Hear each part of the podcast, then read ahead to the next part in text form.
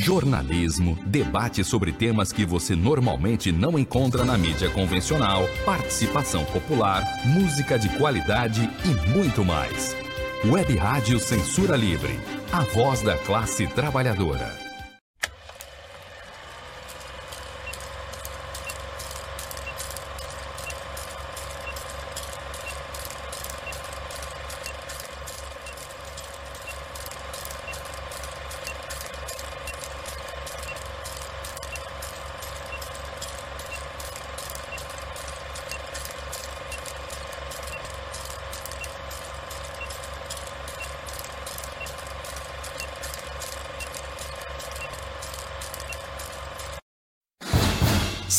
Cinema Livre. Tudo sobre o mundo da sétima arte. Apresentação: Wellington Macedo.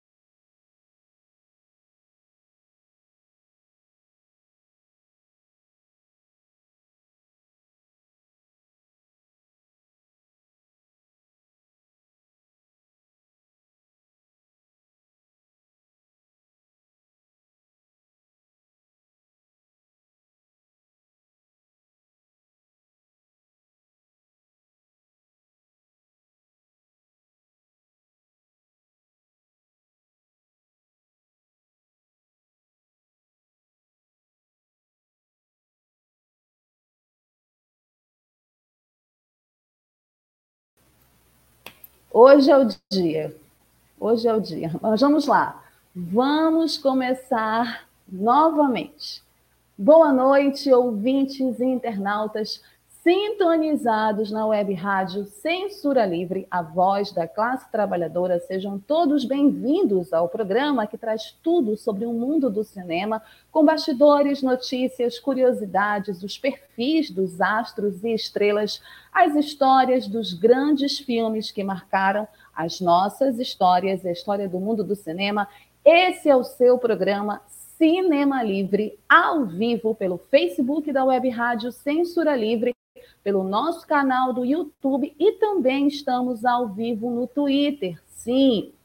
Sejam todos bem-vindos. Eu sou Wellington Macedo, falo diretamente de Belém do Pará e conto com a parceria e a colaboração dos meus queridos Almir Cesar Filho e Dirley Santos, que está comigo hoje aqui nessa edição, né? E daqui a pouco vai aparecer para ler os comentários de vocês. E nós somos quem fazemos o Cinema Livre toda sexta-feira, trazendo o melhor do cinema, com notícias, né? Nosso quadro curtas, com dicas, filmes, é, sempre relacionados à temática da semana. Então, sextou com o Cinema Livre, porque hoje é 28 de outubro, sexta-feira, e hoje é um dia muito especial para uma área muito especial e bonita da sétima arte, que é a animação. Hoje é o Dia Internacional da Animação, 28 de outubro. Daqui a pouco a gente vai falar mais sobre isso. Por isso mesmo, o tema da semana é animação. A gente trouxe uma animação para falar um pouco com vocês e uma das animações mais fodásticas da década de 90. É, uma animação japonesa, Perfect Blue, daqui a pouco a gente vai falar mais sobre ela, mas também a gente está nesse final de outubro, agora domingo, muito importante para nós brasileiros, que nós estamos há quatro anos vivendo num filme de terror, né? literalmente num filme de terror trágico, né? com consequências trágicas, com mortes, literalmente, Esperamos que no dia 30 agora a gente consiga respirar um pouco. E agora, depois do dia 30, no dia 31 de outubro, a gente tem é, o Halloween, né? E tem também aqui no Brasil o dia do Saci, né? Então a gente também vai falar um pouco sobre isso, por isso que o nosso tema hoje é animação e terror, e a gente vai trazer Perfect Blue, que é essa animação japonesa maravilhosa, genial, que trabalha esses aspectos né, também do terror, do suspense, do thriller psicológico, para a gente falar um pouco dessas datas né, e falar um pouco também sobre a animação, a animação de terror. Então, fiquem aqui comigo, peguem a pipoca de vocês, porque o programa Cinema Livre dessa sexta-feira, 28 de outubro de 2022, está começando com o nosso habitual quadro Curtas e as últimas notícias do mundo do cinema. E deixem os comentários de vocês aqui, que eu quero ler todos. Não se façam de rogados, comentem o nosso quadro. E vamos começar já com a primeira notícia do nosso quadro Curtas. Uma notícia que tem a ver com um dos festivais mais importantes do nosso cinema nacional, Festival de Brasília do Cinema Brasileiro anuncia filmes selecionados e programação completa. Pois é, minha gente, agora com esse retorno do presencial, os festivais de cinema no mundo todo e em particular no Brasil estão também retornando ao presencial e o Festival de Brasília, um dos mais importantes festivais do nosso cinema, também está retornando com informações do portal G1, o 55º Festival de Brasília do Cinema Brasileiro, considerado o mais longevo do país, divulgou na última quarta-feira, 26 de outubro, os 42 filmes selecionados entre curtas e longas metragens. O evento vai começar a partir do dia 14 de novembro e vai até o dia 20. Além das mostras competitivas, duas mostras paralelas de longas metragens, sessões ao concurso e sessões ao homenageado da edição, que esse ano será Jorge Bodansky, fazem parte da programação. Oficinas e debates também foram anunciados. Entre os longas da Mostra Competitiva Nacional foram selecionadas duas produções do Distrito Federal feito inédito na história do festival. A primeira é Mato Seco em Chamas, de Adirley Queiroz e Joana Pimenta. Ela é uma obra futurista que explora os impactos da presença da extrema-direita em ambientes de favela. Esse filme ele também fez barulho em outros festivais, como o Festival de Gramado, e eu estou muito afim de assistir porque tem tudo a ver com o nosso zeitgeist, né, com esse espírito do tempo. O outro filme selecionado é Rumo, de Bruno Vitor e Marcos Azevedo. Esse filme ele fala sobre a trajetória de implementação das cotas raciais em universidades brasileiras. Muito interessante também essa temática. Também foram selecionados quatro longas e oito curtas-metragens produzidos no Distrito Federal para disputar os 13 troféus Candango, e os 240 mil reais em prêmios concedidos pela Câmara Legislativa do DF, incluindo 100 mil reais para o melhor longa e 30 mil para o melhor curta pelo júri oficial.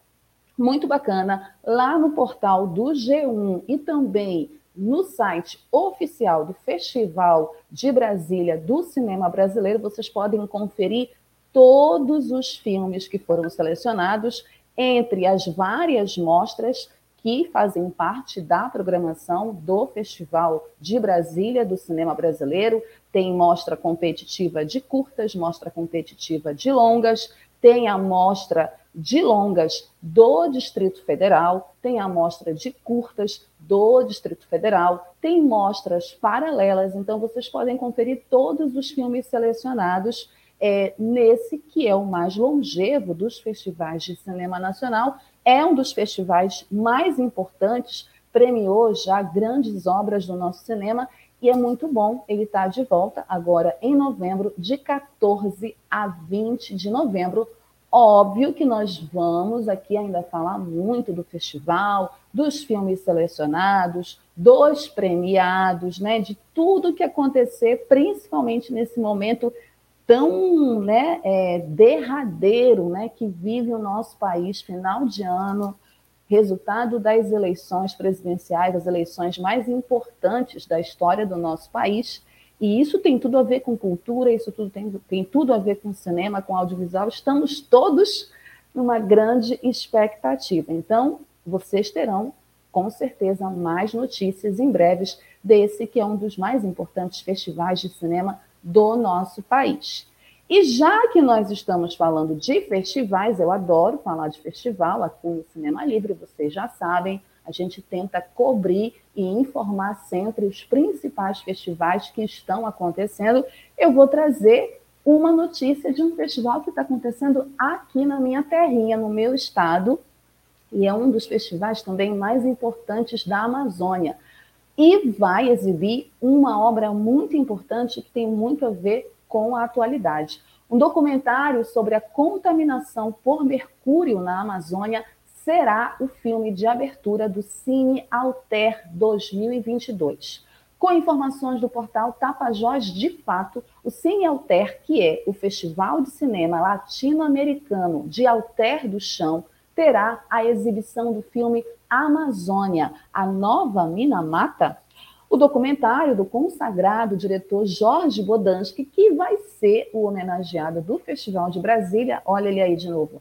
Esse documentário do Jorge Bodansky, que aborda a contaminação por mercúrio na Amazônia, é a atração de abertura.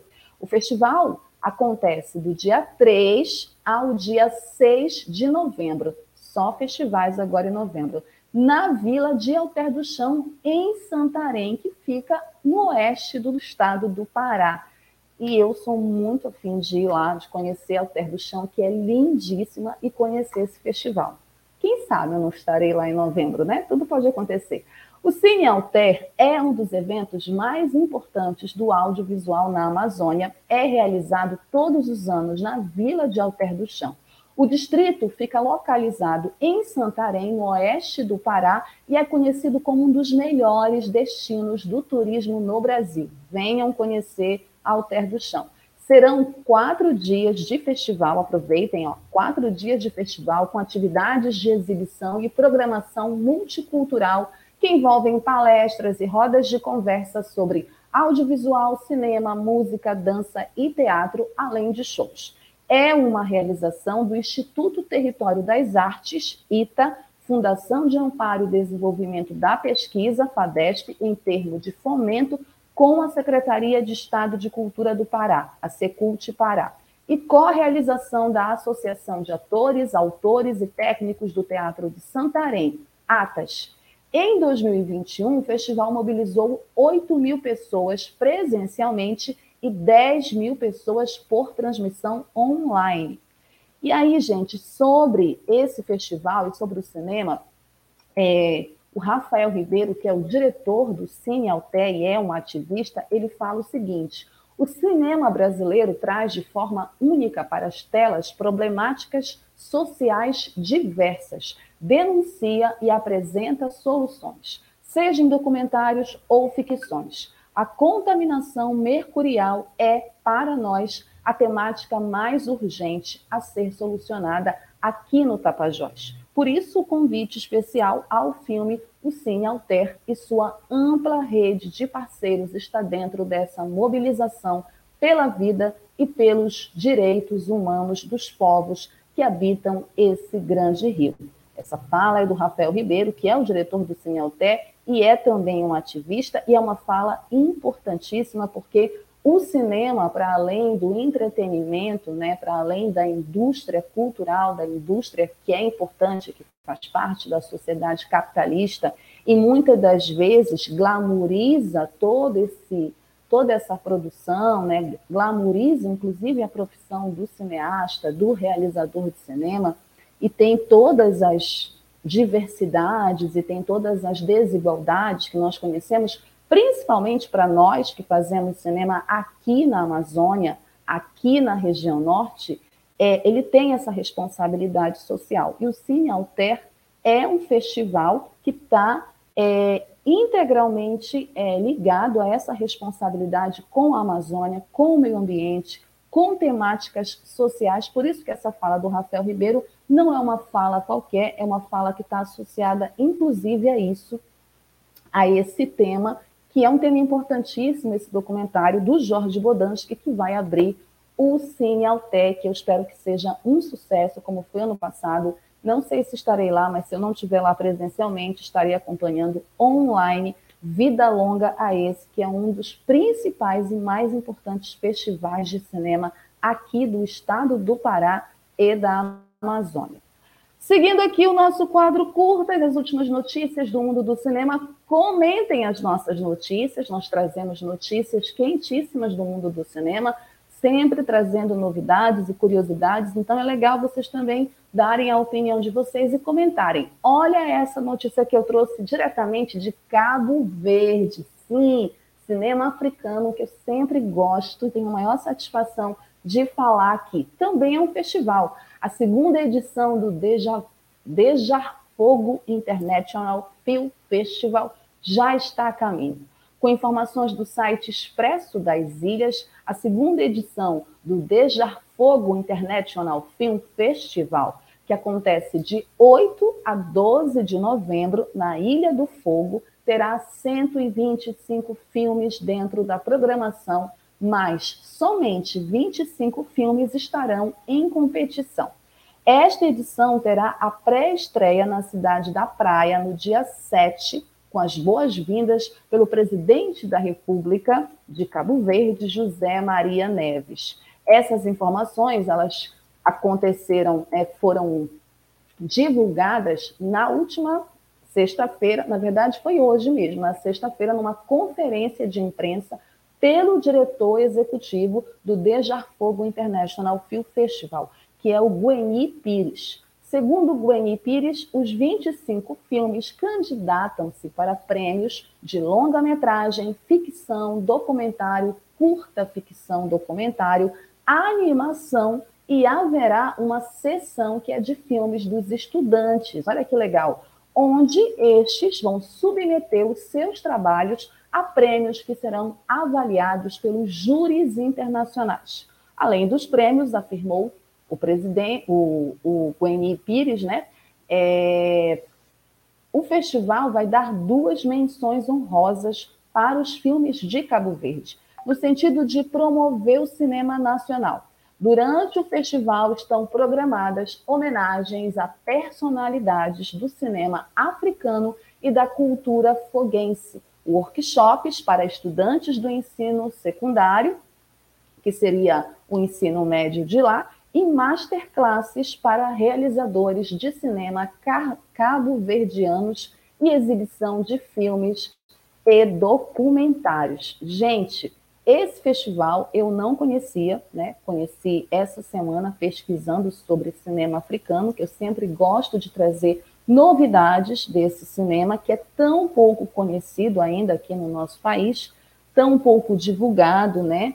É, algumas cidades, assim, mais para o eixo sudeste, fazem, inclusive, mostras, né? Realizam, às vezes, mostras do cinema africano. Aqui na Amazônia, a gente ainda não tem isso com mais regularidade, né? Deveria se ter, porque o cinema africano, ele existe, ele é importante, tem cineastas e realizadores importantes. A gente tem aqui também o festival é, do Cineclube, é, do FICA, que vai acontecer também agora em novembro, que eu já falei dele aqui várias vezes é, no Cinema Livre, e eu vou falar dele em breve também, porque ele vai acontecer em novembro. O FICA, que está na sua oitava edição, do meu amigo Francisco Veio, também tem essa conexão com a África, trazendo é, filmes da África, fazendo essa ponte também com cineastas africanos, principalmente dos países que falam português. Então é muito legal a gente trazer uma notícia aqui desse festival, que está na sua segunda edição,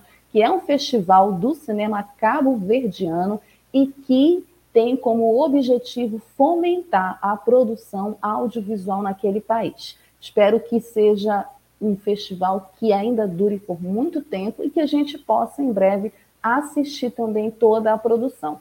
E assim que estiver o resultado desse festival, a gente vai trazer aqui quais foram os filmes vencedores dessa segunda edição do festival Deja Fogo, Deja Fogo International Film Festival de Cabo Verde. Certo?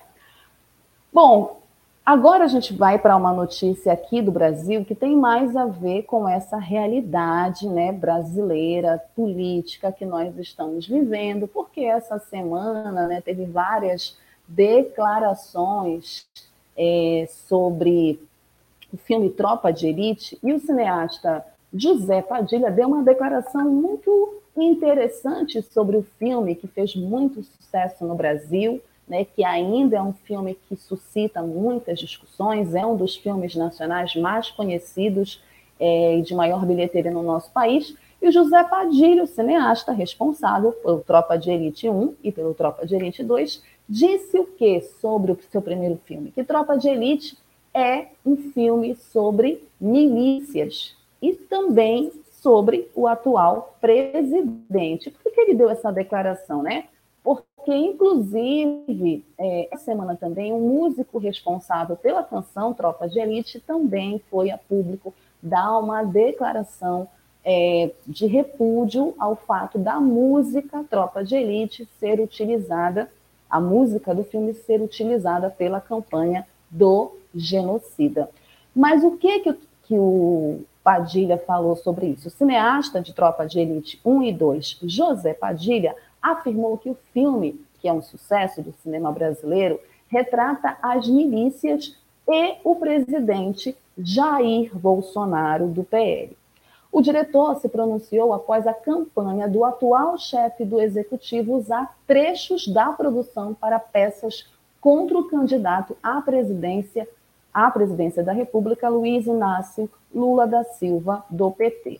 Aí o que foi que ele falou? A campanha de Bolsonaro tem usado o filme Tropa de Elite 2 sistematicamente. Eles retiram narração sobre o sistema e supõem com imagens do Lula em sua campanha. Fecha aspas, que ele disse, né? E aí ele continua dele, que de acordo com o José Padilha, a inserção das falas do filme foi colocada de forma ilegal, já que ele e também o produtor Marcos Prado não teriam autorizado a campanha de Bolsonaro a utilizar qualquer parte do longa-metragem. E aí ele fala, né, abre aspas, fazem isso de forma ilegal, posto que eu não autorizei e nem o Marcos Prado autorizou tal uso. Quero lembrar ao público que o Tropa de Elite 2 é um filme sobre milícias sobre políticos eleitos com apoio de policiais corruptos e violentos que controlam comunidades no Rio de Janeiro de forma fascista. Fecha aspas. Foi o que disse o José Padilha, que em seguida destacou que a trama do filme faz referência à trajetória política de Bolsonaro e não de Lula. E aí ele complementa, abre aspas, se o filme Tropa de Elite 2 e o sistema ao qual me refiro no filme se aplicam a algum político nessa eleição presidencial, evidentemente esse político é o Bolsonaro e não o Lula. Fecha aspas. No vídeo divulgado pela campanha de Bolsonaro no fim do mês passado, a fala de Wagner Moura, que interpreta o Capitão Nascimento, serve como narração para as cenas onde se encontram lá o Lula com a Marina Silva, Henrique Meirelles, o Cristóvão Buarque, o Guilherme Boulos, o Geraldo Alckmin e o Fernando Haddad. Por isso, então, a necessidade que o Padilha de vir a público né, esclarecer, ou melhor dizendo, que eu gosto mais desse outro verbo, negritar para quem ainda tem dúvida é, do que se trata de fato o filme Tropa de Elite, os filmes Tropa de Elite, mas mais especificamente o Tropa de Elite 2. Isso é muito importante e tem muito a ver, obviamente, com a conjuntura que a gente está vivendo, né? E com essa necessidade que os artistas, sobretudo os artistas, que foram um dos setores, né? A arte, a cultura no geral e o audiovisual foram um dos mais afetados, atingidos, atacados pela essa política genocida de extrema direita do Bolsonaro é, então, esses artistas eles se sentem impelidos, inclusive, a se posicionar. Então, acho que é muito importante essa esse posicionamento do Padilha, no que pese algumas coisas que ele fez no passado e que agora né, ele meio que se retrata. Né? essas relações também é, que envolvem essa questão política que o filme traz, que é um filme né, bastante controverso. Um dia a gente pode até fazer uma análise do Tropa de Elite aqui e discutir mais sobre ele. Mas é isso, acho que é importante esse negritar, esse esclarecimento do José Padilha acerca do Tropa de Elite, para que não tenha mais dúvida do que se trata essa obra audiovisual. Seguindo aqui o quadro curtas, vamos para a última notícia, porque essa semana o mundo todo, né, a internet ficou super feliz, animada, porque o Henry Cavill surgiu num vídeo lindo, como ele sempre é, né, sempre está, mesmo quando ele não está fazendo nada mas ele surge num vídeo para anunciar o retorno dele no papel do Superman. E ele, além de fazer esse vídeo, né, porque ele faz uma participação no filme Adão Negro, que estreou agora, que está nos cinemas, no circuito comercial do cinema com The Rock, e ele tá, ele aparece né, no filme, ele aproveitou para fazer esse anúncio que os fãs todos adoraram, e também para dizer que ele quer, com esse retorno, contar uma história extremamente alegre sobre o Homem de Aço. Pois é, ele falou um pouco sobre isso, né, sobre é, essa questão do retorno do Superman, que era uma coisa muito aguardada, disse o seguinte: há um futuro tão brilhante pela frente para o personagem, estou muito animado para contar uma história com o Superman extremamente alegre. Foi o que Henrique Cavill disse durante a gravação ao vivo do podcast Sede Confused do Orotis. É, isso via Cinebus, tá? Segundo informações do Cinebus. O ator que viveu Superman pela primeira vez em 2013 em O Homem de Aço, de Zack Snyder, e depois reprisou o personagem em Batman vs Superman, A Origem da Justiça, Liga da Justiça e também em Liga da Justiça de Zack Snyder. Recentemente, ele postou um vídeo em seu Instagram para anunciar a volta tão esperada por muitos fãs. E nesse vídeo, o Kevin aparece falando que espera né, o fim, do, ele estava esperando, na verdade, o fim do primeiro fim de semana de Adão Negro em cartaz para poder se manifestar oficialmente e para poder anunciar esse tão aguardado retorno. E aí ele fala que ele quis esperar até o fim do ano passar para dar a chance de todos assistirem Adão Negro. Eu não assisti, nem sei se eu vou assistir. Se você assistiu, coloca aí o que você achou, porque o filme dividiu também opiniões.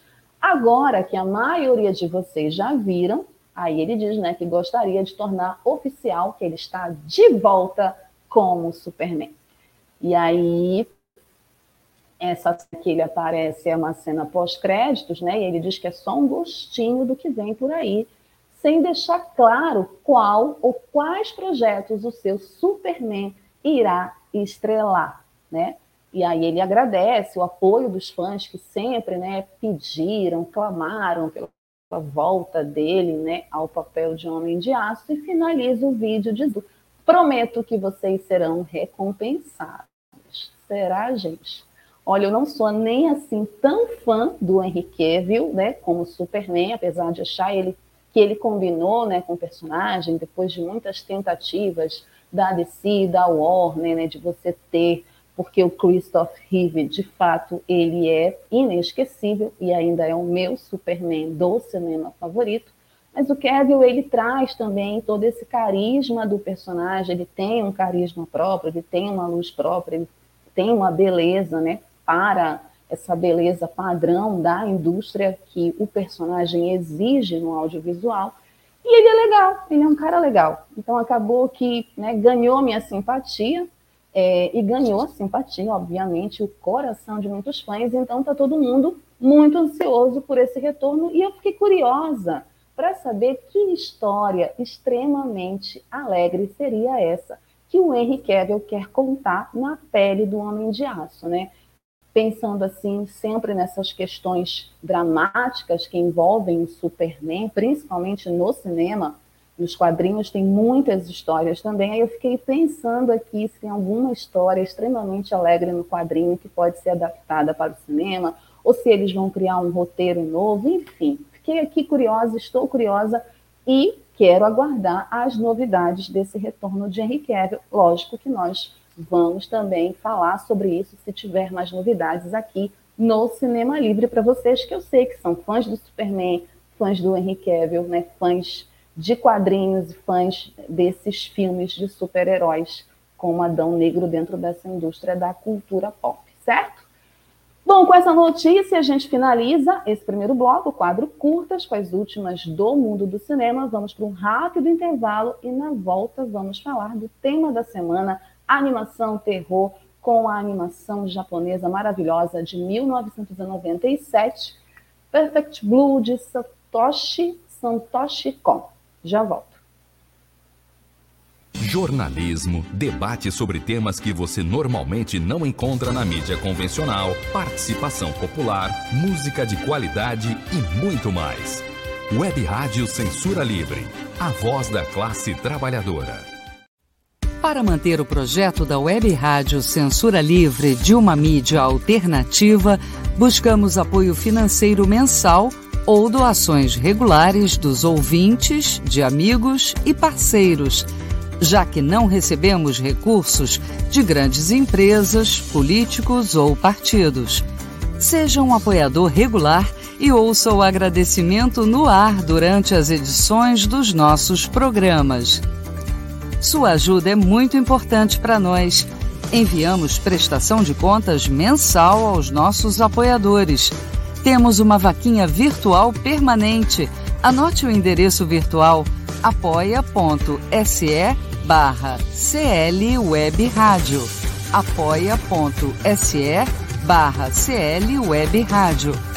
Saiba mais sobre a emissora no WhatsApp 21 96553 8908. Web Rádio Censura Livre, a voz da classe trabalhadora. Acompanhe a programação da Web Rádio Censura Livre no site www.clwebradio.com, no aplicativo exclusivo para ouvir rádio no celular, tablet e Smart TV. A emissora também está no Rádiosnet, um dos maiores aplicativos para esta finalidade, na nossa página no Facebook e no canal da emissora no YouTube. Acesse o nosso canal escrevendo youtube.com barra C barra Censura Livre. Tudo junto. Inscreva-se no canal e acione o sininho para receber as notificações de novos vídeos. Web Rádio Censura Livre. A voz da classe trabalhadora.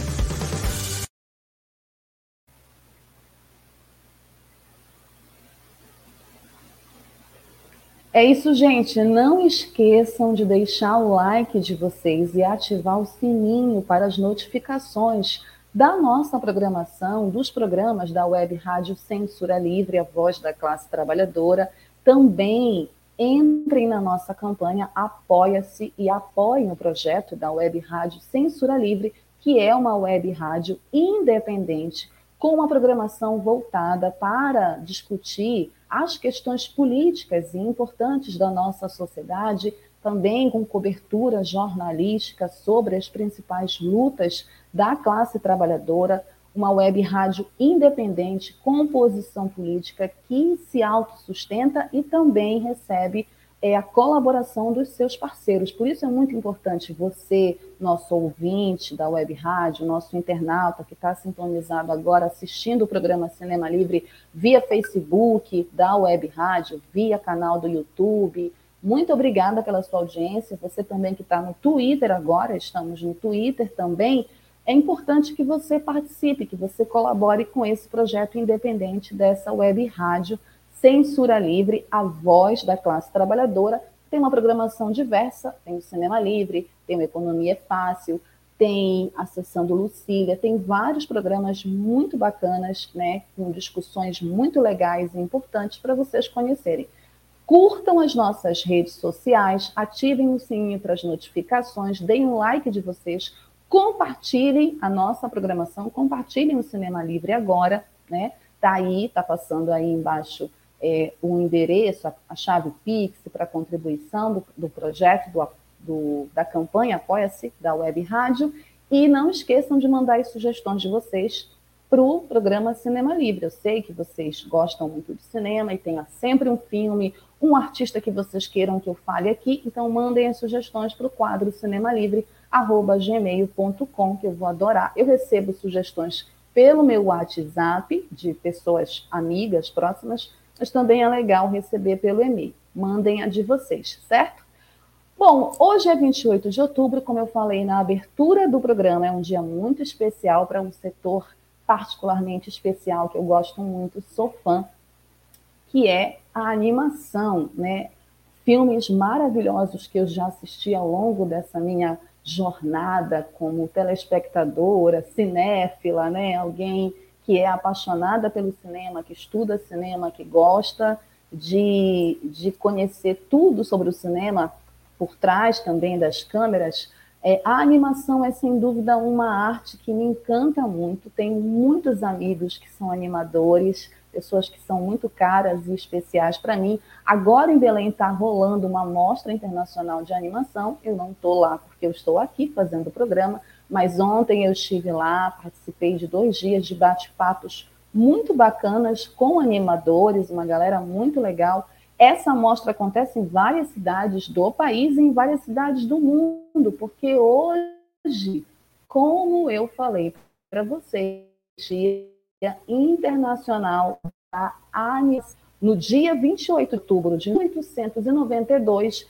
foi a primeira exibição de imagens animadas do mundo, a exibição do filme Pauvre Pierrot, por Émile Reynaud, no seu teatro gótico no Museu Grevin, em Paris. O Dia Internacional da Animação foi criado, na verdade, só em 2002 pela Association Internationale do Film da Animation e é celebrado em mais de 40 países, incluindo Portugal, em comemorações que se estendem a várias cidades e dias. Por isso que eu estou dizendo que hoje, especificamente, várias cidades no mundo todo estão comemorando o Dia Internacional da Animação.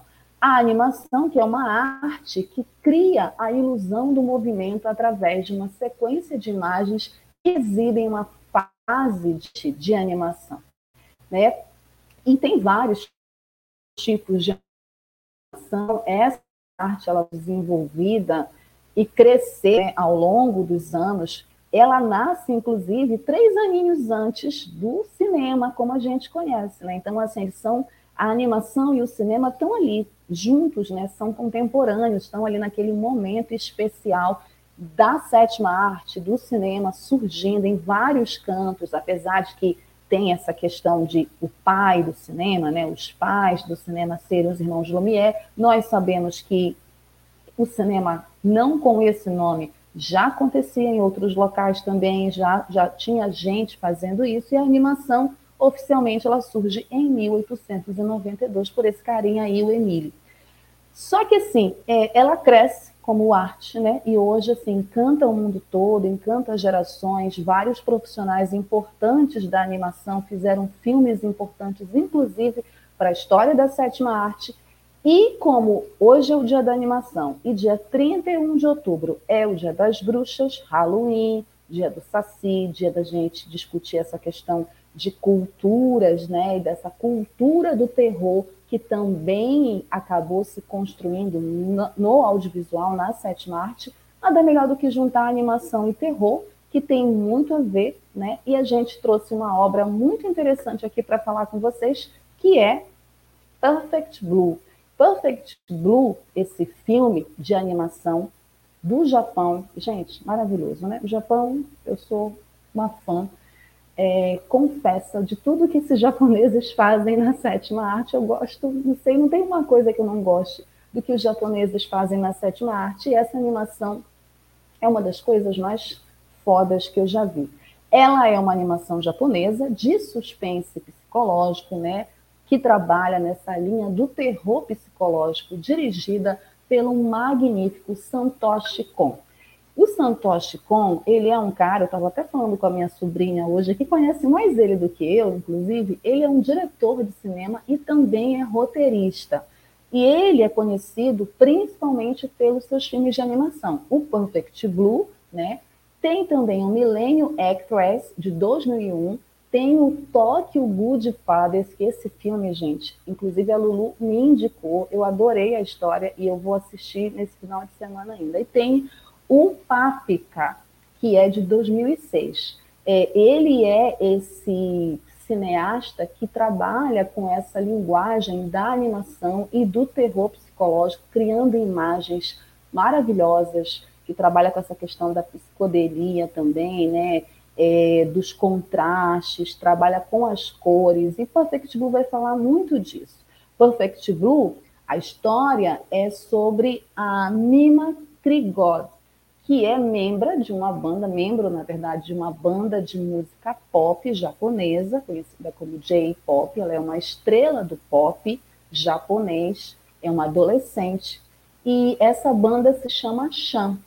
E aí, num momento assim que ela está em ascensão, que a banda está fazendo muito sucesso, ela decide deixar a banda, né? Ela é a estrela da banda, inclusive, é a, é um trio e ela é a que mais se destaca e ela decide deixar a banda no auge do sucesso da banda para se dedicar à carreira de atriz.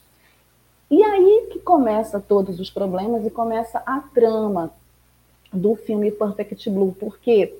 Porque nessa decisão que vai afetar não só a, a, a personagem, a Mima, mas vai também afetar os fãs, as outras duas companheiras de banda, né? É, seus agentes e todo aquele mundo que cerca a personagem, algumas pessoas, em particular alguns fãs, ficam descontentes com a repentina mudança de carreira, é, porque querem a Nima como a estrela de pop, né, como a estrela do pop daquela banda ela é um ídolo pop. Então, isso causa um desgosto, uma decepção para alguns fãs. E ela tem toda uma questão de imagem de uma menina inocente, angelical, né?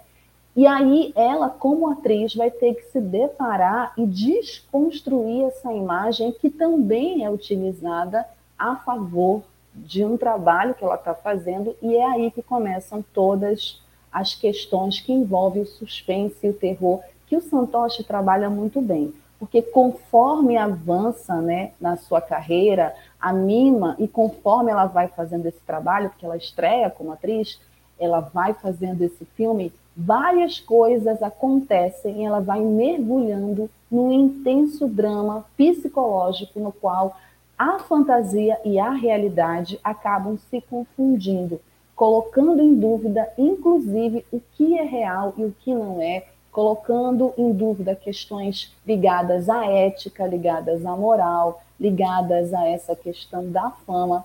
O Perfect Blue, ele é um filme que trabalha com contrastes, né?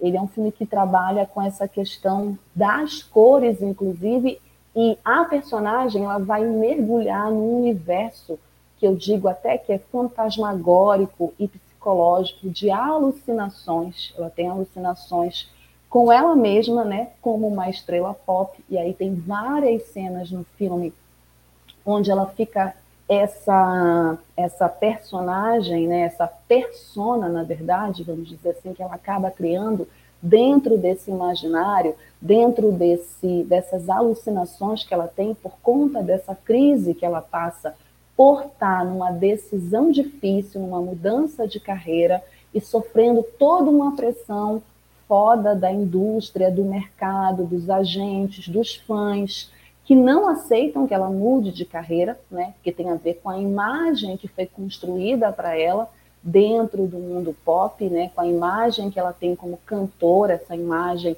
E assim é muito interessante como o Santoshi trabalha essa questão das imagens no filme, como ele trabalha é, essa identidade dessa personagem da, da Mila no filme, né, essa coisa angelical, doce e inocente que contrasta com a persona mais agressiva, mais sarcástica, um pouco mais debochada, né, é, e que fica questionando ela o tempo todo nessa brincadeira entre o real e a fantasia, né? E aí que começa a crise e que começa essa dualidade. É um filme muito dúbio, né? E que trabalha muito bem com essas cores, principalmente com as cores azul e vermelho. Então a gente tem Perfect Blue, que é inclusive o nome do filme, como uma, uma relação com essa questão da psicologia das cores, com essa questão do azul dentro dessa paleta de cores ser considerado algo mais tranquilo, doce, delicado, que é o que a imagem da personagem retrata, né? E aí você vai ter é, depois o vermelho aparecendo em cenas muito bem desenhadas, muito bem animadas. Essa é a grande, é, acho que é um dos grandes trunfos dessa animação. Primeiro que a animação toda é muito bem feita, dirigida, tem um trabalho com tomadas, né, com ângulos de câmera, é, tanto nos closes quanto em alguns planos que a animação utiliza, que são muito interessantes para criar, na minha avaliação, essa atmosfera de suspense psicológico, de terror psicológico, principalmente quando a personagem está em crise, quando ela está alucinando, quando ela está vendo o diário dela na web, né? Porque ela está entrando na web, ela tem um diário. Esse diário fica falando sobre os pensamentos dela, sobre o que ela pensa. Então a gente tem também, quando entra o vermelho nessas imagens que vocês estão vendo aí, que são imagens de sangue, dela ferida, a gente tem um assassinato no meio da trama, né? Um assassinato que também tem a ver com o filme que ela está fazendo, que é um filme que tem um crime né, que tem que se descobrir quem é o criminoso. Então a gente tem essa relação da realidade e da fantasia na vida dessa menina que está no momento X né, da vida, né, no momento chave da carreira e numa crise de identidade por tomar uma decisão que é questionada por todos. Se ela continua como uma estrela pop, né, é, onde é mais é, aceita nesse mundo da indústria, ou se ela migra para uma carreira onde ela vai ter que se submeter a coisas muito fortes, violentas, que inclusive ela nem está preparada psicologicamente para isso. Por exemplo, no meio do filme, é, e é um, também a animação, ela utiliza a metalinguagem, que é muito interessante também, eu gosto muito desses elementos é, mas no meio do filme, ela está gravando um filme onde tem uma cena de estupro. E é uma cena muito forte, assim, muito bem desenhada, muito bem animada, né? muito bem dirigida. O Santoshi consegue fazer a gente ficar numa agonia, como se eu tivesse. É, e assim, eu não gosto de fazer essas comparações, porque a animação ela é uma obra audiovisual, é um filme, mas é, eu nunca tinha visto uma cena de estupro animada. E nesse filme a gente tem uma cena de estupro que é muito forte, que, que faz a gente passar mal, né? Porque faz, é, inclusive, como a cena foi desenhada, foi construída, é, a gente se sente na pele da personagem. Então, é, a personagem, você não sabe no momento em quem é que está sendo violada naquele momento se é a personagem no filme que está sendo gravado ou se é a atriz, a mima, que acaba, e também isso é subjetivo também, é uma alegoria também, esse estupro também, que ela passa o filme todo, porque é uma violência muito grande você ter sua vida invadida por pessoas, aí ela tem, tem um personagem no filme que é um personagem que o rosto dele nem aparece direito, né? Sempre ele está com o cabelo é, cobrindo boa parte do rosto e ele é um fã obcecado pela Mima, né? Que vai atrás dela, que está sempre é, cobrindo todos os passos dela e meio que lendo os pensamentos dela, né? E tem muito a ver com essa relação também que o Santoshi cria de terror que é feito em cima dessas pessoas, né? Esse terror psicológico, essa pressão psicológica. É, o que é mais interessante também no, no Perfect Blue, além dessa questão das cores, né, e dessa dubiedade, o azul e o vermelho, é, essa crise de identidade que ela passa, é, esses questionamentos sobre o mundo pop, é essa relação com o terror, né? essa, essa linha criada e construída pelo Santoshi desse terror, que não é um terror que a gente está muito acostumado a ver é, e que a gente vê muito, até com sangue, mas é, sempre sugestivo. Né? Ele sempre aparece numa relação entre fantasia e realidade, num linear entre fantasia e realidade, que mais do que a própria imagem da pessoa ali com sangue, o que mais choca é, são as sugestões é, que isso, as sugestões que essa imagem é, nos colocam, né? As percepções que a gente tem a partir dessas imagens. Então, só para vocês terem uma ideia, esse filme ele é referência para outros filmes e ele foi a grande referência e foi a influência, né? é, do Perfect Blue em grandes produções estadunidenses. Obviamente, os Estados Unidos ele fica com um olhão em cima do cinema asiático, né, de tudo que é produzido lá, principalmente em países como a Coreia do Sul, o Japão, e ele, o Perfect Blue, foi a grande influência para produções estadunidenses como O Cisne Negro e O Requiem para um Sonho, dois grandes filmes estadunidenses premiadíssimos, né, que muita gente é fã. É o Cisne Negro, que foi inclusive vencedor do Oscar de melhor atriz para para Natalie Portman, o Requiem para um que também é um filme foda, um filme também que tem essa questão do terror psicológico, do drama psicológico, e os dois filmes são do Darren Aronofsky, né? O Darren, inclusive, ele, olha só, gente, uma coisa assim muito estadunidense, né? Ele comprou os direitos de imagem do Perfect Blue só para reproduzir uma cena lá, né? Que é a cena da banheira no filme.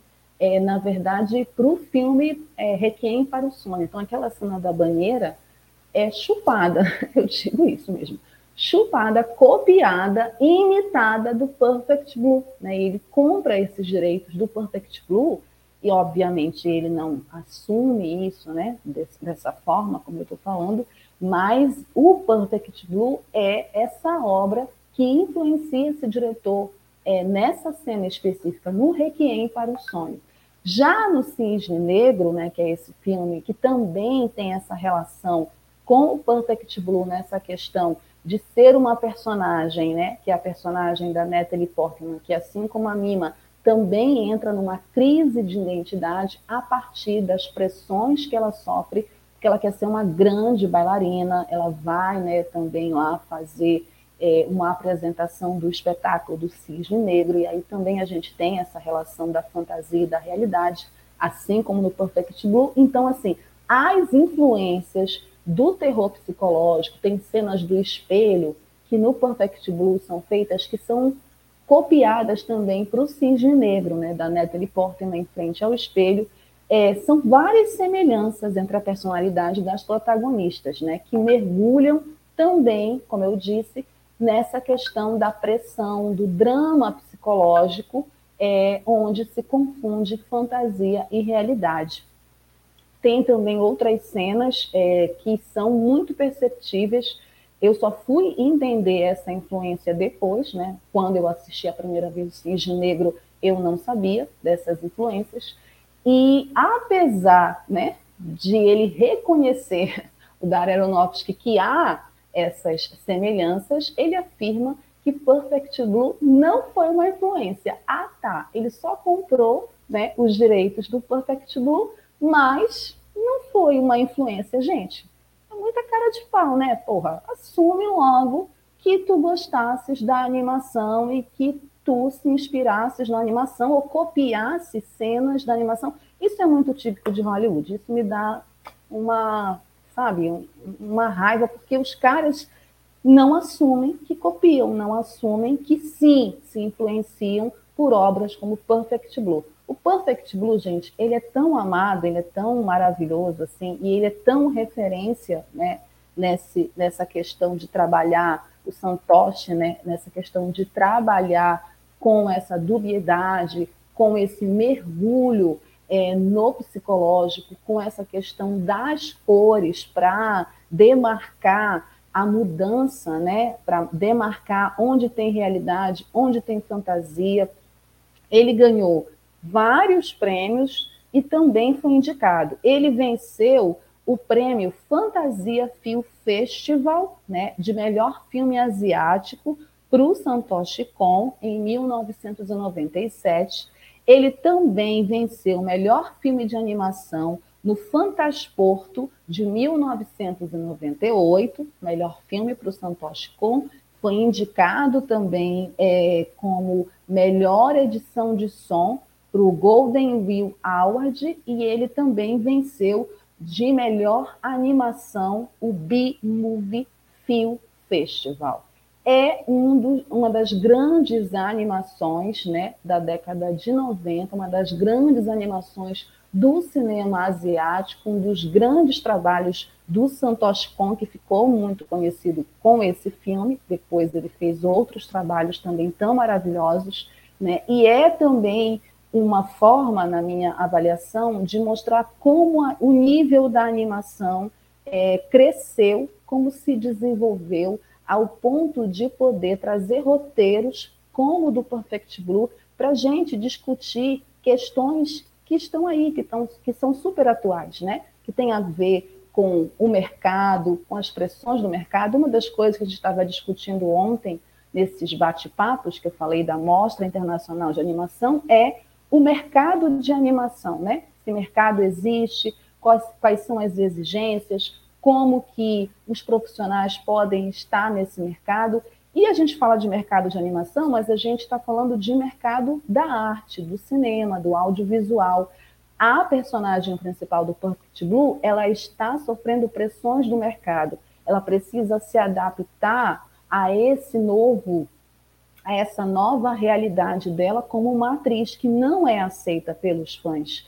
Então, esse drama psicológico, esse suspense, esse thriller todo que é construído, essa questão das almas perdidas, porque depois ele vai se desenvolvendo e vai chegando a, a, a colocar personagens nessa angústia, na decepção, naquilo que eu quero e naquilo que eu consigo, é, é, muito interessante ver a animação desenvolver roteiros desse jeito. Então, desenvolver bem, né, com talento. É, então, esse mercado que está aí, né, que é um mercado, inclusive, que a animação brasileira precisa abraçar, né, e precisa se desenvolver mais, e a gente espera que tenha dias melhores para isso, é, é, muito bacana ter o Perfect Blue como um filme inspirador é, e essa obra genial do Santoshi Kon para também é, nos inspirar a pensar roteiros bacanas, interessantes, inteligentes, que discutam questões relevantes, como a do Perfect Blue, certo? Vamos para um breve intervalo. Na volta eu quero ver os comentários de vocês. Dirley Santos vai estar aqui comigo falando mais sobre Perfect Blue, mais sobre animação e terror e mais coisas ainda que ainda tem mais cinema livre daqui a pouco. Jornalismo, debate sobre temas que você normalmente não encontra na mídia convencional, participação popular, música de qualidade e muito mais. Web Rádio Censura Livre, a voz da classe trabalhadora. Para manter o projeto da Web Rádio Censura Livre de uma mídia alternativa, buscamos apoio financeiro mensal ou doações regulares dos ouvintes, de amigos e parceiros já que não recebemos recursos de grandes empresas, políticos ou partidos. Seja um apoiador regular e ouça o agradecimento no ar durante as edições dos nossos programas. Sua ajuda é muito importante para nós. Enviamos prestação de contas mensal aos nossos apoiadores. Temos uma vaquinha virtual permanente. Anote o endereço virtual apoia.se barra CL Web Rádio. apoia.se barra CL Web Rádio. Saiba mais sobre a emissora no WhatsApp 21 96553 8908. Web Rádio Censura Livre. A voz da classe trabalhadora. É isso, gente. Web Rádio Censura Livre, a voz da classe trabalhadora. Voltamos. Meu parceiro Dirley Santos está com a internet dele ruim.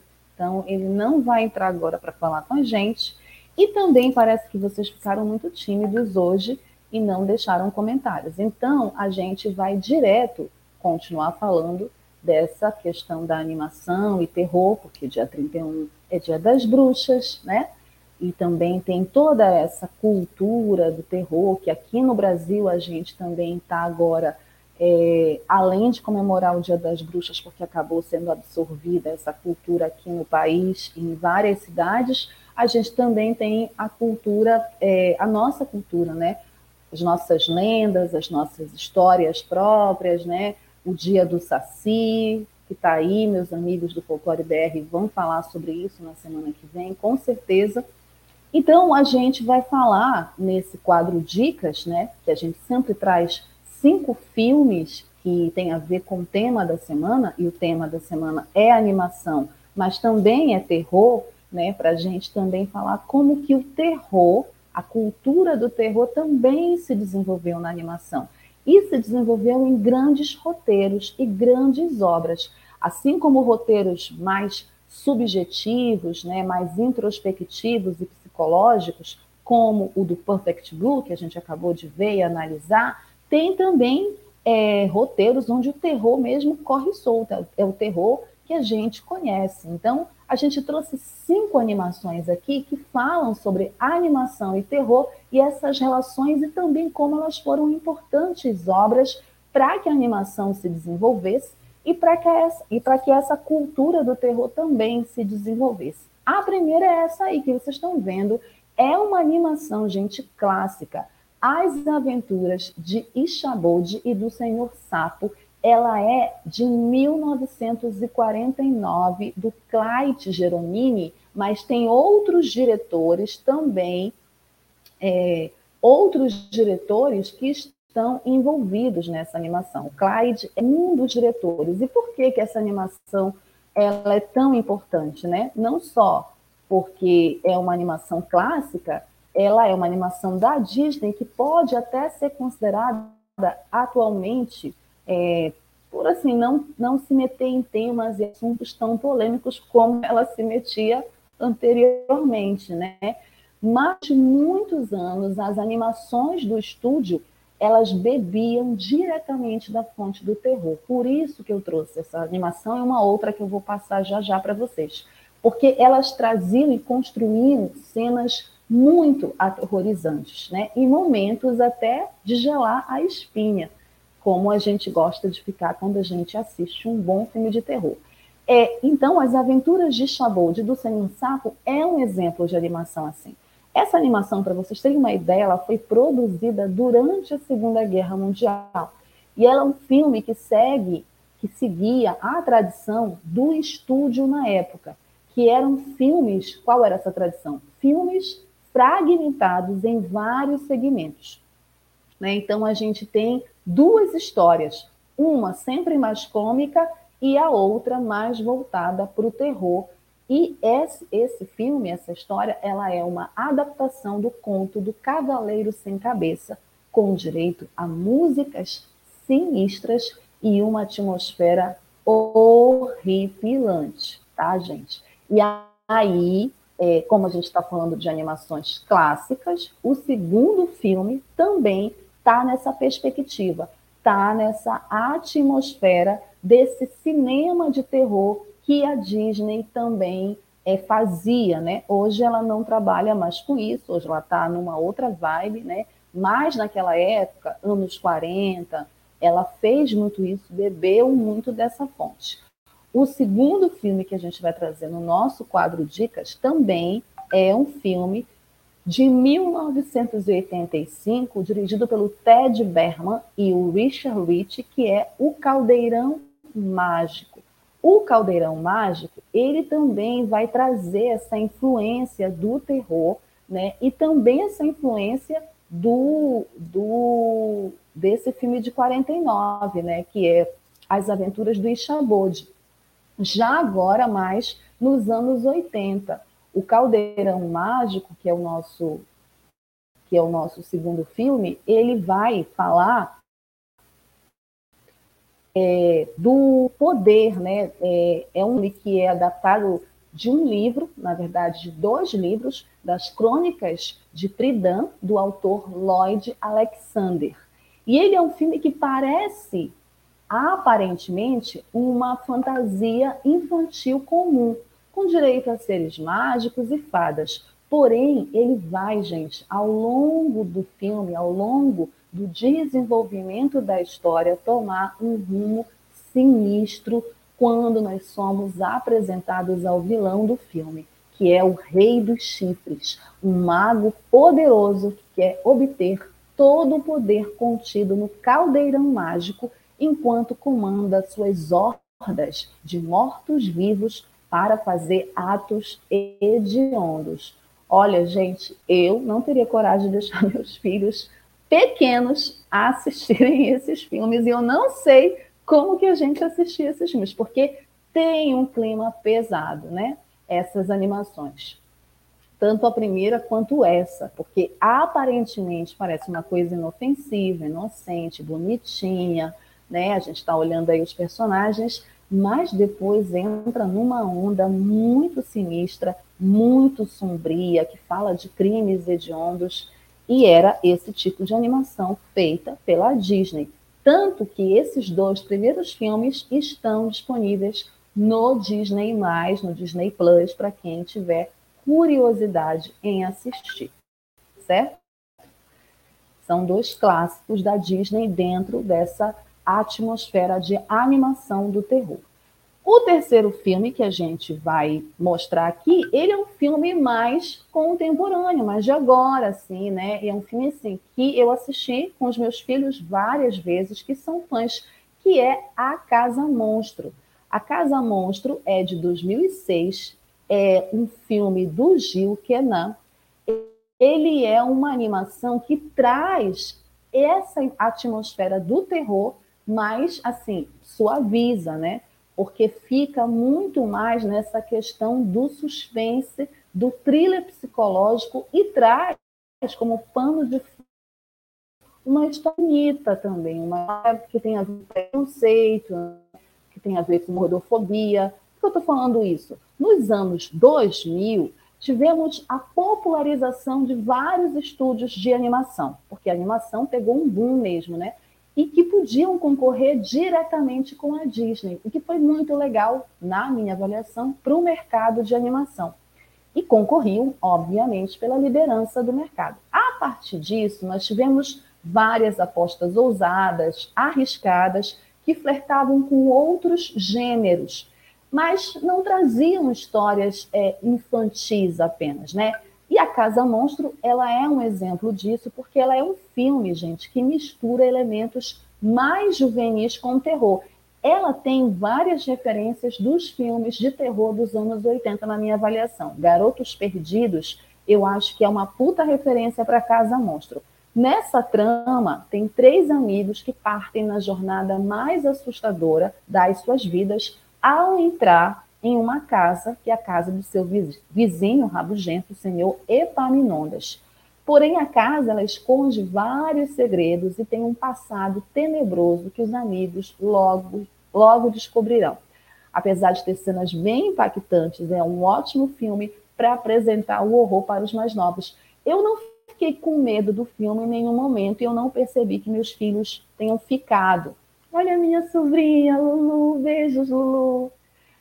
Mas é, é, eu acho que assim, ele é muito eletrizante a Casa Monstra, é um filme muito legal de assistir, é muito bem feita a animação, a dublagem brasileira é maravilhosa, eu adoro a dublagem desse filme, é um dos poucos filmes dublados assim que eu não tenho vontade de, de assistir legendado, porque eu gosto muito da dublagem dele.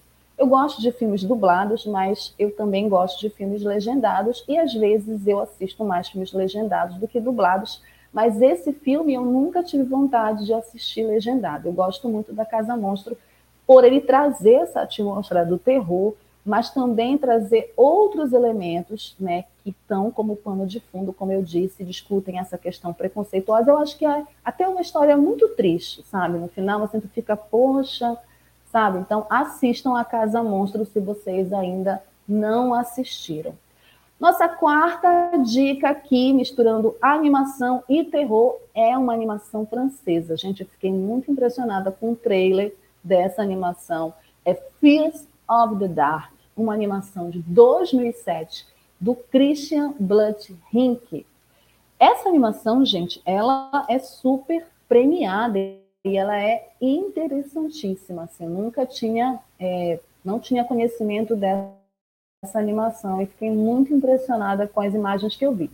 Se vocês gostam de produções que saem um pouco do âmbito dos Estados Unidos, como eu, né, por isso, inclusive, a gente trouxe uma animação japonesa, é, uma outra recomendação, além das animações japonesas, é essa, a Fears of the Dark, que é uma animação francesa lançada em 2007, que, como o próprio nome sugere, né, que significa medos do escuro, tenta brincar com a nossa percepção sobre luz e sombra e o que se esconde fora do nosso campo de visão. Isso é muito interessante. O filme, gente, é uma antologia de segmentos criados por vários artistas prestigiados. É, por isso que não é só o Blunt que é o diretor, né? Tem também o Charles Burns. E aí eles criaram histórias simples e criativas que combinam diferentes estilos de animação. A única constante entre todos os curtas dessa animação é o preto e o branco, além dos medos mais primitivos que surgem nos nossos corações a partir do escuro. Gente, é genial. Porque tu imagina, te imagina numa sala toda escura, várias coisas passam pela tua mente e várias imagens no escuro são construídas, porque tu não estás vendo nada, mas ao mesmo tempo tu vê outras coisas, porque o escuro te faz enxergar. Isso que é o mais legal. E essa animação trabalha justamente com isso, com essa questão da luz e da sombra e da nossa perspectiva dentro do escuro a partir desses medos que surgem. Eu adorei, muito legal, recomendo. É uma outra forma também de trabalhar com a animação e com o terror, né? De uma maneira muito criativa e muito inteligente. Eu achei. Nosso último filme do nosso quadro Dicas, vocês estão gostando? Coloque aí no comentário. É o filme mais famoso, gente. Eu acho assim, o filme mais famoso de todos esses que eu apresentei para vocês. É famoso, ele é um filme que dá medo. Nunca vou esquecer a primeira vez que eu assisti. Até hoje eu fico agoniadíssima quando eu assisto. O meu filho, Ernesto, que é o filho caçula, ele ficava com as mãos nos olhos, ele não gostava de olhar para os olhos da Coraline e um mundo secreto, né?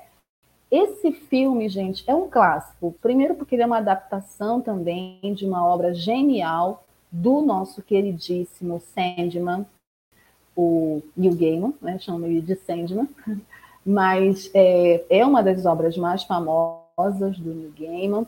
Os estúdios Laika eles acabaram se tornando uma referência quando o assunto é stop motion, que é uma das técnicas é, da animação. E também eles tornaram uma referência por conta dos temas mais mórbidos e sombrios que eles traziam a partir do stop motion.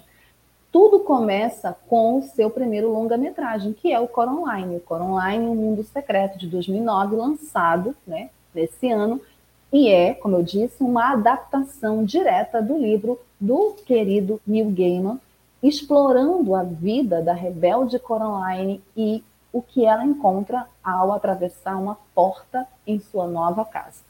O filme, ele, claro, como eu disse, gerou muito medo, né? É, até em pessoas crescidas como eu, a primeira vez que eu vi, eu fiquei com muito medo, mas é muito interessante é, como é, que esse filme Coraline, apesar do terror ser a linha dele, né, é, ele trabalha também com temas da nossa vida, com temas também que, assim como Perfect Blue, por isso, inclusive, podia ter sido Coraline, o filme da semana, mas é, ele também aborda essa questão da nossa identidade, ele também aborda essa questão da gente se encontrar, da gente saber o que a gente quer, da gente encontrar algo nessa, nessa questão que a Coraline fala, esse algo lá fora, né?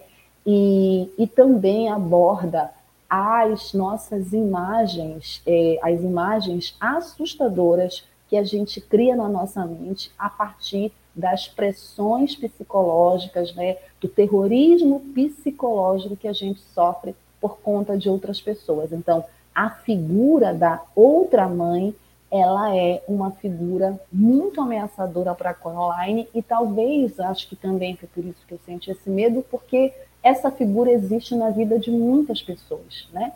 E ela permeia e permeou o pesadelo de muita gente que assistiu esse filme. Então, Coraline é um clássico, Coraline é um Mundo Secreto é um clássico da animação de terror e não podia faltar aqui no nosso quadro Dicas, fechando é, esse quadro né, dentro desse tema de animação e terror.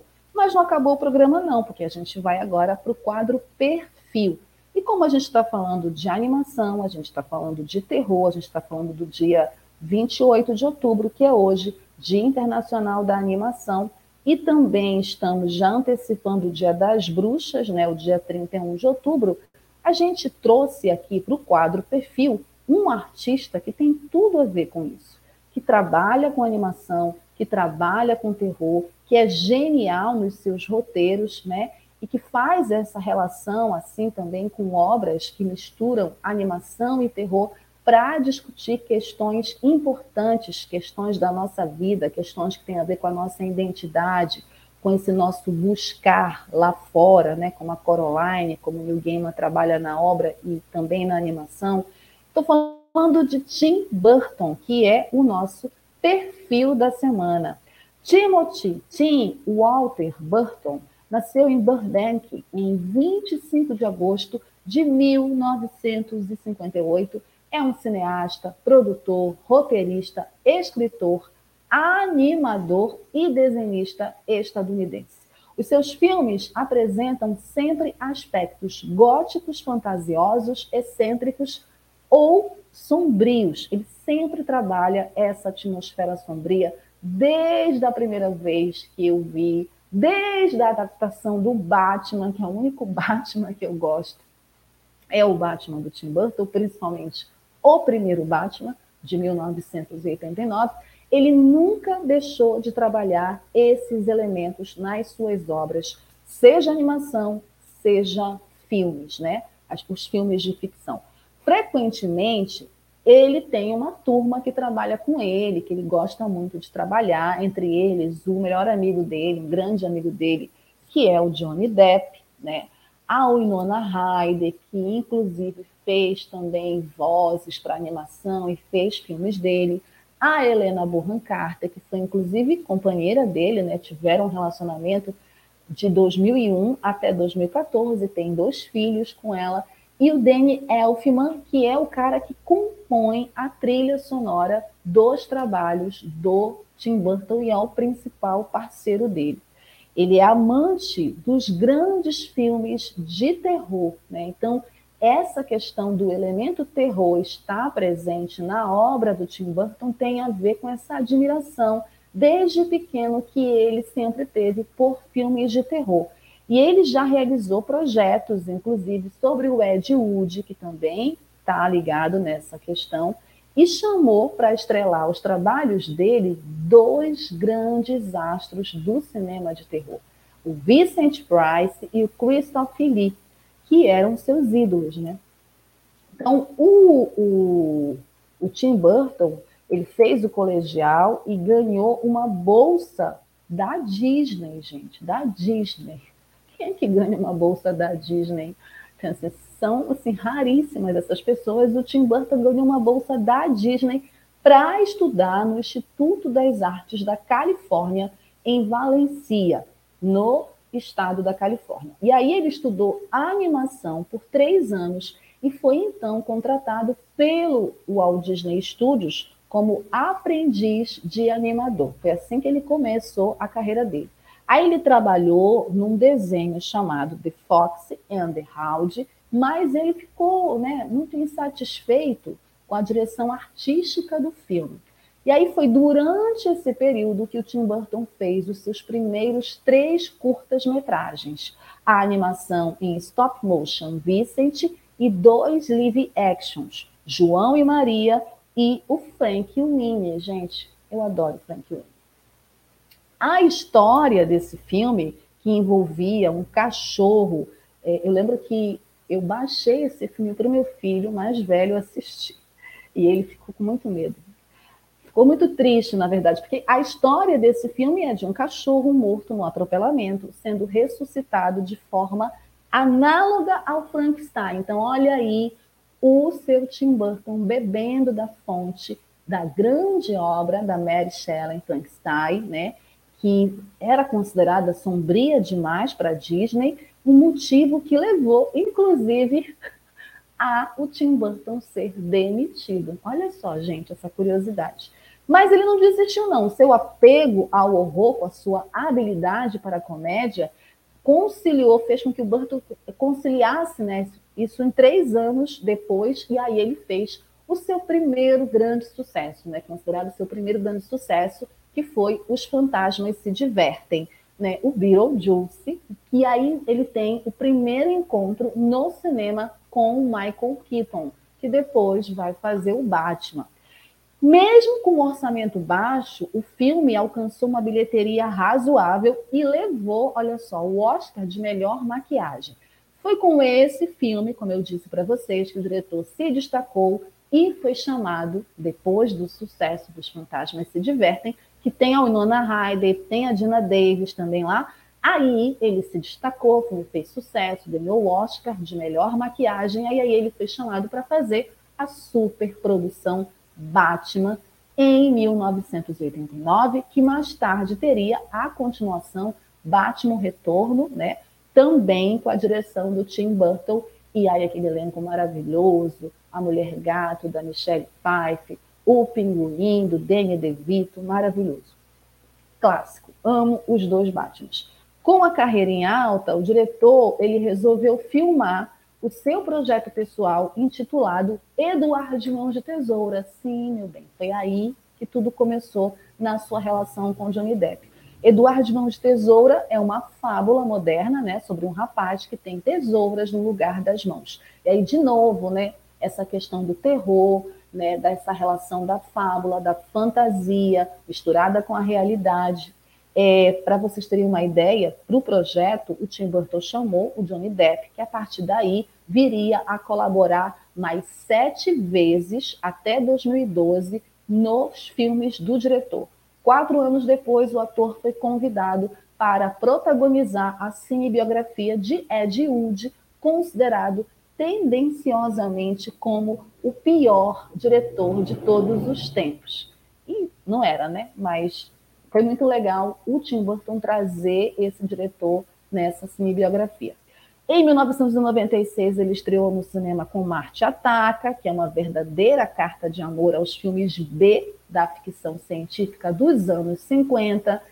Em Planeta dos Macacos, não, em 99 ele chega aos cinemas e faz a adaptação da conhecida história A Lenda do Cavaleiro Sem Cabeça, que também fez muito sucesso. Eu gosto muito desse filme particularmente. Aí ele vai lá pro Planeta dos Macacos em 2001, gente. Eu não sei porque que ele fez isso, mas ele fez. Ele readapta, né, a grande obra Planeta dos Macacos mas o filme é ruim, eu não gosto, o filme é ruim, o filme foi um fracasso, foi massacrado pela crítica, foi um fracasso nas bilheterias de 2003, acho que foi o primeiro grande fracasso do Tim Burton. Ele volta, então, de novo, a forma, é, faz, sai desse fracasso comercial e faz uma maravilha, um negócio muito fofinho, legal, que é o Peixe Grande, sendo muito elogiado pelos críticos. Aí, em 2005, ele chega ao cinema com dois filmes: a readaptação da fantasia Fábrica de Chocolate e a animação em stop motion A Noiva Cadáver. De novo, ele brincando com essa questão da animação e do terror, dividindo a direção com Mike Jones. Fecha a década de 2000, adapta o musical da Broadway Sweeney Todd, né? O Barbeiro Demoníaco da Rua Fleet, da, da Rua Fleet. Em 2010, ele chega aos cinemas com o aguardado Alice no País das Maravilhas, adaptado dos livros Alice no País das Maravilhas e Alice através do Espelho, O filme, apesar de não ter sido muito bem nas críticas, ele fatura um bilhão de dólares mundialmente, transformando-se no filme mais bem sucedido mercadologicamente falando de Tim Burton. Em 2012, ele traz mais três filmes. O primeiro é Sombras da Noite, baseado na novela Cientista Dark Shadows, criada pelo Dan Curtis. O filme fracassou nas bilheterias e dividiu também bastante a crítica. Mas, apesar de tudo, despertou grande curiosidade do público. Um filme que apresenta Barnabas Collins, que é o Johnny Depp, né, como um vampiro. O segundo filme é Frank Winnie, refilmagem daquele curta lá, né, que ele tentou fazer. A nova versão é em stop motion e assim como curta em preto e branco. E em 2014 ele lança Grandes Olhos, um filme de baixo orçamento com o Christoph Waltz e a Amy Adams no elenco. Gente, Tim Burton é, acho, um dos diretores mais é, criativos e geniais dos Estados Unidos, né, de Hollywood. Em 97, ele escreveu O Triste Fim do Pequeno Menino Ostra e Outras Histórias, que ganhou uma edição brasileira só em julho de 2007. Apesar de ser um livro infantil, ele tem cenas de violência familiar, fala de suicídio, sexo não explícito e traição extraconjugal. O amante da adúltera é um ferro de engomar sei se eu quero ler esse livro. Também é, não cabe né, aos poemas e finais felizes. O caso do pequeno menino Ostra, ele é um, um, um caso modelar, né, porque é um poema dedicado a contar o seu triste fim. Enfim, isso, esse livro sai dessa mente, né, que eu acho que é uma mente criativa e cheia de coisas do Tim Burton. Tim Burton foi indicado já para melhor filme de animação é, por Frank Winnie e também por Noiva Cadáver, né, foi indicado em 2006, 2013. Ele também ganhou é, melhor filme de comédia ou musical para Alice, no País das Maravilhas. Foi indicado como melhor diretor para Sweeney Todd e também foi, venceu o melhor filme de animação para Frank Winnie em 2013. Ele também ganhou, na verdade, foi indicado ao BAFTA, né, por Peixe Grande como melhor diretor, e Peixe Grande também foi indicado como melhor filme.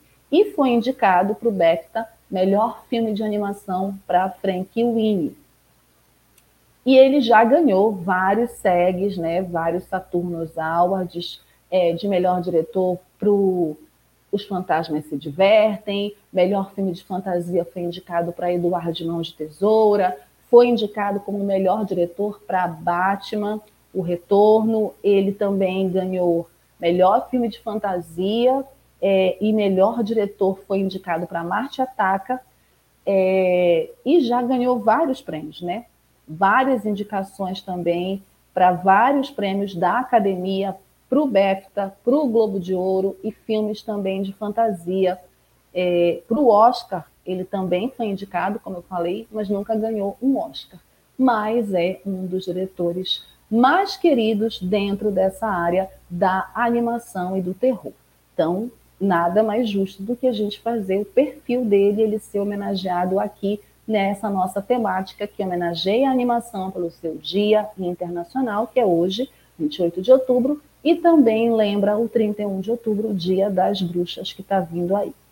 Bom, para finalizar, gente, vamos é, agradecer aqui os nossos apoiadores da Web Rádio Censura Livre, né? Aqui na nossa campanha Apoia-se. Agradecemos aos apoiadores Augusto Celso de Souza, Cláudio Márcio Tunai Melo, do Bola Viva, Coletivo Casulo, Deusa Volpe, Gabriel Tolstói, Gelta Xavier, João Paulo Ribeiro, Lohan Neves, Matheus de Carvalho, L, Roberto Antônio, Aniste, Thaís Rabelo e Wendel Setúbal. Muito obrigada pelos apoiadores estarem conosco. Participe também da campanha Apoia-se e apoie o projeto da Web Rádio Censura Livre, um projeto independente dessa web rádio que é a voz da classe trabalhadora. O Cinema Livre dessa noite especial, animação e terror, fica por aqui. Obrigada pela audiência, obrigada a todo mundo que botou comentários aí. Luísa, beijo para ti, meu amor, saudades. Obrigada a todo mundo que não botou comentários, mas que ficou assistindo o programa até o final. Na sexta-feira que vem, a gente tem mais cinema para vocês. Gente, domingo, 30 de outubro, dia de responsabilidade. Enfim, eleição não muda a vida de ninguém, mas a gente precisa derrotar esse genocida. Então, voto crítico no 13. Estou aqui já me posicionando, voto crítico no Lula para derrotar Bolsonaro, certo? Vamos com responsabilidade, porque a luta continua e a gente tem que continuar lutando para mudar tudo que está aí, tá bom? Semana que vem espero estar feliz com o resultado que a gente espera, né? Que é a derrota desse genocida e com mais cinema livre para vocês. Até lá, gente. Tchau. Cinema Livre. Tudo sobre o mundo da sétima arte. Apresentação: Wellington Macedo.